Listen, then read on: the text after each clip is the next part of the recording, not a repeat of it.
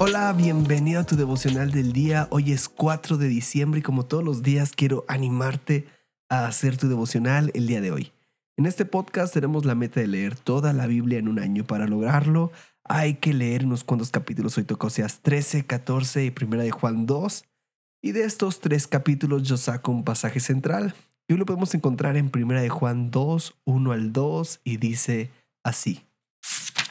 Hijitos míos, les digo esto para que no pequen, pero si alguno peca tenemos un abogado ante el Padre, a Jesucristo el justo. Él es el sacrificio que fue ofrecido por nuestros pecados, y no solo por los nuestros, sino también por los de todo el mundo. Me encanta cómo dice este pasaje en la versión TPT.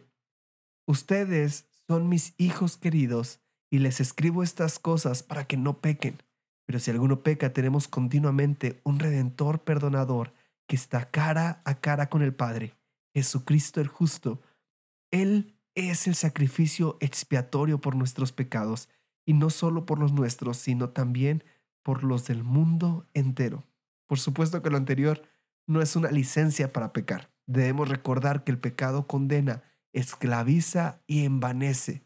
Segunda de Corintios 7:10 dice, la tristeza que proviene de Dios produce el arrepentimiento que lleva a la salvación, de la cual no hay que arrepentirse, mientras que la tristeza del mundo produce la muerte.